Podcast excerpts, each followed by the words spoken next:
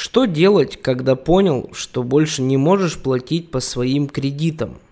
Что делать, когда понимаешь, что в следующем месяце тебе просто нечем платить по своим кредитам? Вы потеряли работу, ваш бизнес больше не приносит деньги, ну или какая-то подобная неприятная ситуация, которая прогнозирует то, что, к сожалению, платить вы больше по своим а, кредитам не сможете. Привет, друзья, Илья Монарх, ваш кредитный юрист на связи. Сегодня поговорим, что вам конкретно делать.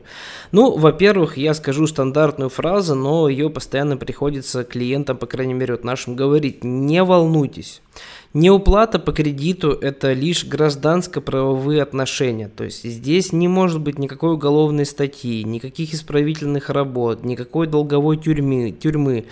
А, Чтобы вам там не говорили взыскатели при звонках, а, при написании вам писем, я знаю, что вас пугают, ребят, я все эти письма и звонки тоже сам слушаю, и поверьте просто, доверьтесь мне, моему опыту, все это полная чепуха, что там написано, все эти статьи, которые вам постоянно перечисляют, называют, это тоже все полная чепуха и ерунда. И, кстати говоря, 230-м федеральным законом им вообще в принципе запрещено а, пугать вас судами, последствиями неуплаты кредита, вообще про это говорить им с вами запрещено. Максимум, что сейчас может современный коллектор, если бы они не нарушали закон, они могли бы вас просто информировать о долге. Вот и вся деятельность современных коллекторов. Но так как они закон нарушают, а, вы не поддавайтесь на эти манипуляции. Все это просто говорится вам с манипулятивной точки зрения. На самом деле неуплата по кредиту спокойно решается через банкротство физических лиц, либо через ускорение судебного процесса и ситуации, когда вы можете свой долг спокойно через судебных приставов отдавать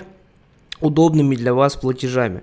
Но ну, а если вы платить совсем не можете, то можно и через приставов абсолютно законно не платить. Ну, не нашли ничего взыскать, ну, ничего не взыщите. Так вот, что же все-таки делать? Если мы говорим про ту ситуацию, когда вам не подходит по тем или иным причинам банкротства, если вам банкротство подходит, здесь все просто. Прекращаем все платежи, не мучаемся, вы банкротитесь. Все, можете про кредиты вообще в принципе забыть. Если вы работаете с профессионалами, вас просто обанкротят, получите судебное решение, все, и спите спокойно. А, но ситуация, когда вам банкротство не подходит, немножко более интересная а, для нас с вами, потому что здесь уже есть некие варианты. Итак, для начала давайте определимся, вы полностью потеряли доход или у вас просто упала заработная плата, там, то есть у вас что-то частично есть, вы можете частично какие-то свои кредиты оплачивать. А самая нелепая ситуация, которую люди сами себе создают, когда пытаются по чуть-чуть везде кидать. Вот это самое глупое решение, ребят. Когда вы по чуть-чуть, по чуть-чуть там, чуть-чуть там кину, чуть-чуть там кину.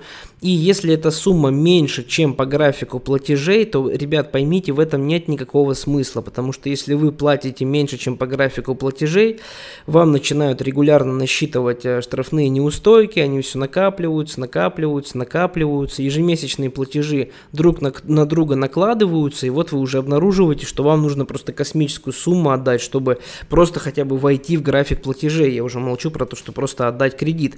И не забывайте, что все эти штрафные неустойки неустойки, их в суде можно понизить сильно, а то и вообще полностью под ноль убрать через суд. Вот, и их платить не надо. Поэтому, если вы не можете платить э, по кредитам, но частично все-таки можете что-то платить, то тогда делайте приоритет на те кредиты, которые вы можете быстро закрыть. Например, часто бывает, что люди набирают кредитов, а потом микрокредитов. Так вот, ребята, лучше закройте, например, пойдите микрокредит. То есть вот у вас есть какая-то сумма денег, перестаньте, например, платить в банке и пойдите закройте микрокредит.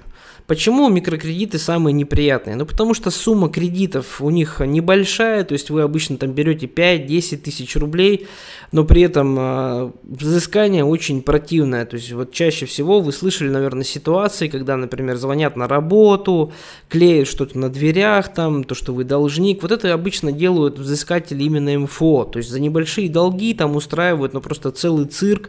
И я считаю, что, ну, знаете, лучше какашку не трогать, иначе она начнет пахнуть. Извиняюсь за такое сравнение, но зато очень понятно. То есть, я, вот если есть возможность закрыть микрокредиты, закройте вы лучше эти микрокредиты, потому что в банках обычно кредиты большие, и вряд ли у вас получится полностью кредит закрыть. В общем, отдавайте изначально приоритет тем кредитам, которые можно полностью закрыть. Чем меньше у вас будет проблемных кредитов, тем лучше для ваших юристов, поверьте. Ну и для вас э, самих, если даже вы э, будете без юристов пытаться проблемы решать, конечно, чего я не рекомендую. Следующее.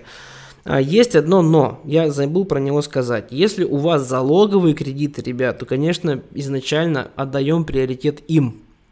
Почему? Все очень просто, потому что если вы не платите по предмету залога, по залоговому кредиту, то, к сожалению, вам придется э, потерять, вы потеряете предмет залога, и если вы доведете дело до суда, предмет залога еще и продадут за копейки, и остаток долга может остаться вам. То есть а, денег, вырученных от продажи, может не хватить, чтобы закрыть ваш кредит.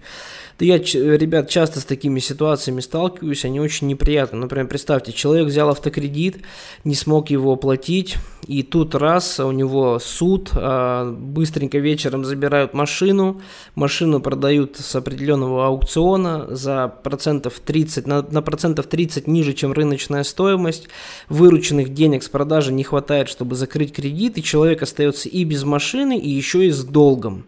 Понимаете, эти ситуации не крайне неприятные. Про ипотечные квартиры здесь еще хуже, если машина это хотя бы предмет роскоши и без нее как-то худо-бедно жить можно, то без квартиры часто люди ну просто на улице остаются, да, и вынуждены там к родственникам ехать жить и еще и с долгами. Вот, поэтому залоговыми кредитами а, вообще шутки плохи, залоговый кредит это самый неприятный кредит, если мы говорим с точки зрения задолженности, поэтому, конечно, сначала отдаем предпочтение залоговым кредитам, то есть старайтесь по ним просрочки не допускать. Вот, либо продавайте предмет залога по договоренности с кредитором и, соответственно, гасите свой кредит. Вот, на втором месте ставьте по приоритетности кредиты, которые можно закрыть. То есть вы можете собрать все деньги в кучу и закрыть хотя бы один кредит. Я считаю, что это намного эффективнее. Вот. На третье место ставьте кредиты, если у вас ситуация плюс-минус равная и вы не банкротитесь, то есть у вас равные платежи по всем кредитам и вы просто не знаете, на какой платить, то я вам скажу, что нужно в приоритет ставить те кредиты, по которым более адекватные штрафные неустойки. Более адекватные штрафные неустойки у нас а, по обычным потребительским кредитам. То есть, если мы говорим про кредитные карты, например, то там просто неадекватные штрафные проценты часто начисляют, и как раз-таки в суде именно по кредитным картам, а, полагаясь на свою практику, можно максимально много понизить штрафных неустоек. То есть, если мы судимся по кредитной карте, обычно максимальное число неустоек мы как раз как раз понижаем именно по кредитной карте. Вот.